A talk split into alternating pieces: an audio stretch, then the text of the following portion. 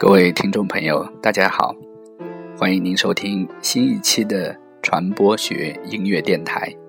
我是何振彪。今天是二零一四年三月十五日，我们来谈论的话题是消费者保护与大众传播。今天是三幺五，也是我国的消费者权益保护日。我们来谈论的是如何通过大众传播实现对消费者的保护。当然，今晚最著名的就是中央电视台的三幺五晚会了。不过，在谈论这个话题以前，我们先来看一下美国的消费者是如何被大众传播的方式来保护的。我们来谈论的核心内容是消费者报告。Consumer Reports，这是一本杂志，每月出版，是由美国消费者联盟 （Consumers Union） 主办并且出版的。作为一个独立的非营利组织，美国消费者联盟以向消费者提供涵盖产品、服务、个人理财、健康和营养等领域的中立信息为宗旨。从成立至今，这份杂志从未刊登过任何的广告，也不依附于任何的企业，只是把对消费品的评估报告的信誉放在第一位。消费者报告的收入全部来自于消费者的订阅。这本杂志拥有三百九十万订户，网站拥有三百三十万付费用户。二零零四年以来，已经增长了百分之三十三，而《华尔街日报》网站的收费内容的订阅人数仅仅是消费者报告的三分之一。美国消费者联盟成立于一九三六年的大萧条时期，创立的初衷是想让美国的企业停止天花乱坠的产品宣传方式。有意思的是，由于当时创办杂志的资金少得可怜，他们只能拿最便宜的商品做检测，譬如早餐的燕麦片和泡腾片。当时消费者联盟也并不受舆论待见，读者文摘给他打上了危险的异端分子的标签，称创立者们一心想挑战大企业的诚信。即便如此。消费者报告的订阅量却在稳步的增长，它的内容也开始影响美国的消费文化。一九五零年代早期，消费者报告制造了一台吸烟机，可以把吸烟者吸入物的剩余吸进一个烧瓶里面。一九五三年，杂志报告说，消费者抽带过滤嘴的香烟所吸入的尼古丁量。和抽无过滤嘴的香烟所吸入的尼古丁量大致是一样的。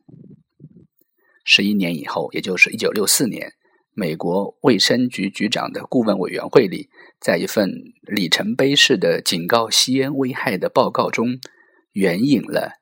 消费者报告的研究。大约在二十年前，杂志曾经对跑步机。进行过评测，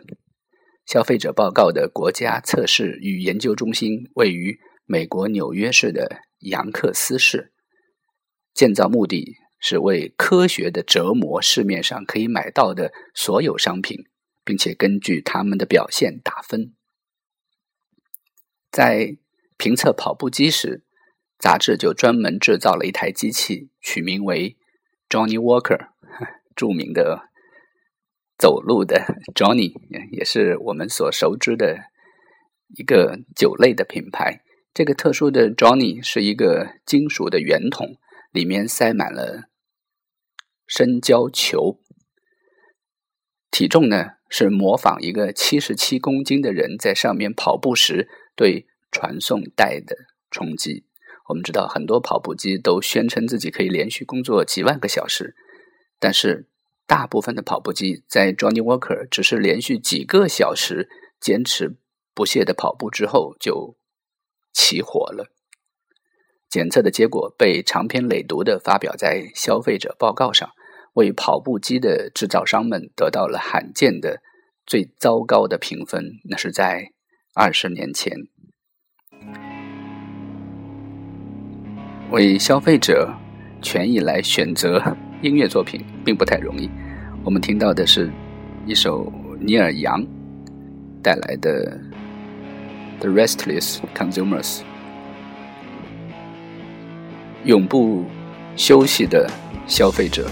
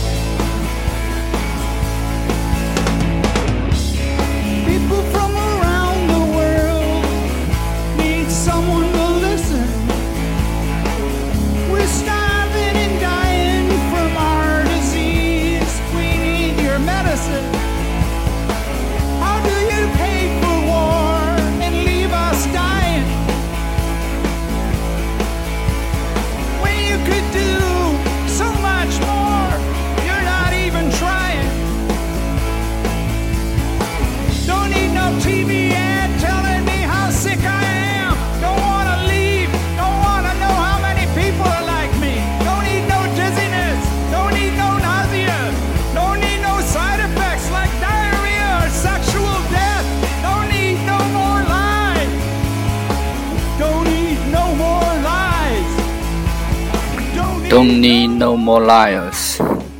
不要更多的谎言了。对于消费者来说，大概也就这样的心声吧。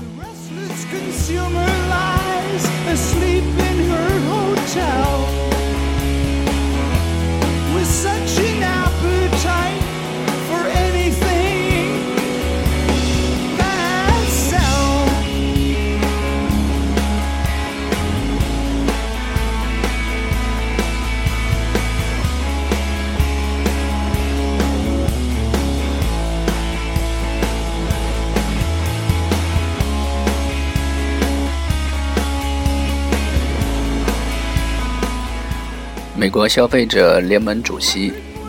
Jim Guest 说：“聪明的消费者应该持有怀疑的精神，他们应该尝试去获取关于产品本身的各种信息，然后进行合理的比较。不接受外部广告，不用产品样本，不收企业捐助，不允许测评结果用于广告宣传。”这是一九三六年五月创刊的消费者报告，努力为消费者所提供的真实的购买的信息。从诞生那天起，消费者报告就走的是专家、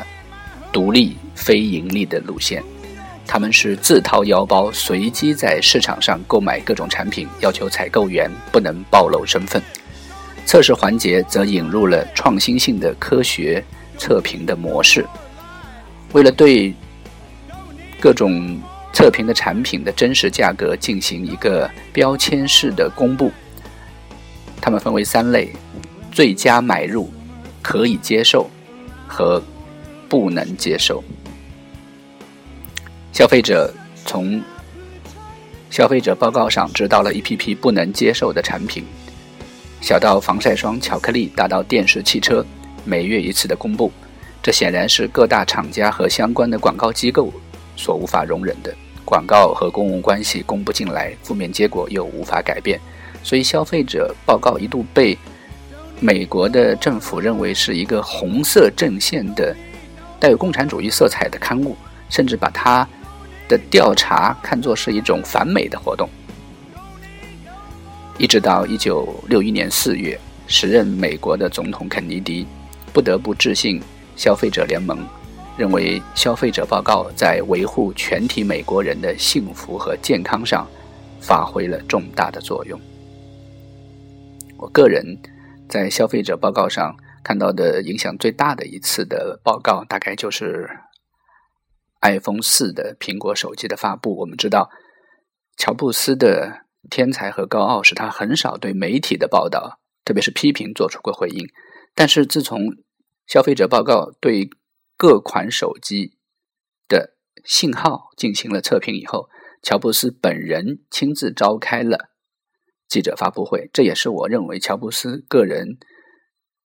其实是最失败的一次新闻发布会。因为我曾经写过一篇文章，我认为乔布斯是一个设计师的思维，他认为他的设计是完美的。他告诉美国公众应该怎样来拿手机的姿势才是正确的，并不是 iPhone 四的信号不好。当然，后来苹果公司还推出了对于第一批的 iPhone 四产品免费赠送手机套的这样一种弥补的方式，可见它的影响是非常的重大的。消费者报告曾经遭到过多家的被他曝光的认为是产品不能接受的品牌的起诉，在这半个多世纪，其实是有。七八十年的历史上，消费者报告从来没有败诉过。当然，消费者报告不是神，也曾经犯过错误。二零零七年，消费者报告发布儿童汽车座椅的测试报告，十二款被测试的后向式的儿童座椅中，十款被消费者报告认为是表现不佳的。这个结论引发了媒体和美国全国公路交通安全局的极大的关注。进行了复查以后，发现消费者报告委托测试的实验室工程师在测试中使用了错误的标准。消费者报告立即公开道歉，收回报道内容，并且给六百万份订阅用户发去信件更正并且致歉。而且在随后的五月刊专门解释测试结论如何出现错误，并且阐释了自己的改进监督的措施，迅速公开负责的应对。为消费者报告赢得了更多来自社会和企业的尊重。在国内，大众传媒对消费者的权益保护最典型的代表，我认为就是“三幺五”晚会。一九九一年三月十五日，中央电视台经济部首先推出现场直播“三幺五”国际消费者权益日消费者之友专题晚会。从开播以来，晚会揭露了骗局陷阱和黑幕，维护了公平和正义，改变了无数人的命运和人生。每年的三月十五日，三幺五晚会都会为保护消费者权益发出强烈的呼声。历届晚会从二零一零年开始。都有不同的主题，其实从九一年开始就有，譬如九一年是新生，九二年轰动，九三年联盟，九四年务实，最近的几年，二零一一年护航新消费，二零一二年共筑诚信，有你有我，二零一三年让消费更有力量，以及二零一四年让消费更有尊严。在刚刚结束的三幺五晚会上，今年的三幺五是围绕三个字：信。诚信的信，法法律的法，义义气的义。但是每年三幺晚会，我都会发现一些瑕疵，譬如今年的激光笔的杀伤力危害，我记得汪小丫说的是八百毫瓦。要知道，八百毫瓦的激光笔已经是一个专业的激光发生器了，一百毫瓦以上就已经非常强大了。而在微博上，央视说的是一千四百毫瓦击穿气球，用这样的一种现场的，甚至带有一些恐慌色彩的语言来让公众知道这个激光笔的危害。虽然目的是为了保护青少年，我非常赞成，但是这种手法是不是合适，我表示怀疑。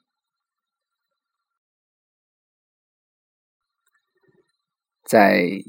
历年的三幺五晚会上，我们都会看到，三幺五晚会是由最高人民法院、最高人民检察院、全国人大常委会、法制工作委员会、工业和信息化部、公安部、司法部、农业部、商务部、国家质量检验检疫总局、国务院法制办公室、国家知识产权局、国务院食品安全委员会办公室、国家食品药品监督管理局。中国消费者协会和中央电视台共同主办的一部为维护消费者权益而制作的大型公益晚会，也是中央电视台的品牌节目。我们注意看到，在微博上，人们对于三幺五晚会有各种不同的声音。我注意到，清华大学尹红教授认为。三幺五晚会发挥过积极的作用，推动了全社会保护消费者权益。但现在早该进入天天都是三幺五阶段了，也避免这种红打黑打，连自己都可能难以划清界限的尴尬。这段评论是因为有网友韩东岩提出，央视三幺五晚会应该停办。他认为晚会背后。蕴含着巨大的利益交易机会。譬如在晚晚会开始之前，有整整十一分钟的广告。那么，这种广告和央视曝光之间是否存在着某种因果关系？当然，这是猜测。第二是，韩东认为，利用曝光来满足需求反方或者竞争方的利益可能。曝光案例多为个案，而且他。最引起公众认可的一句话是用“三幺五狂欢”掩盖职能部门平时的失职，也就是说，应该是一个天天“三幺五”的政府部门来监督这些企业的行为的常态化，却被节目给变成仪式化了，甚至有网友质疑。早应该曝光这些，譬如今天曝光的用过期的面粉来制作面包和蛋糕的，那早曝光一天，不是就对公众的安全多负责一天吗？为什么一定要攒到三幺五才来播报呢？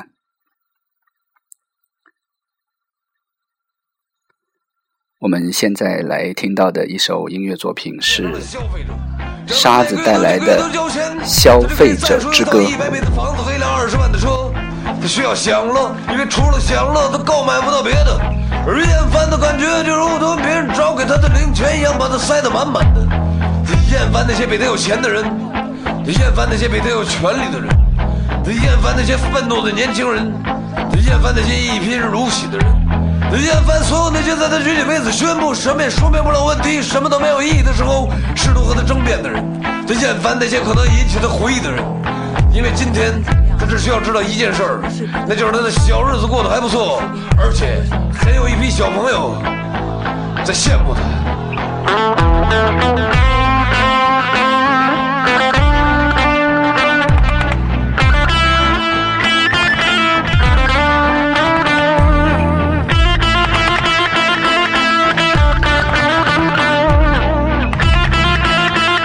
这是沙子带来的一首。消费者之歌。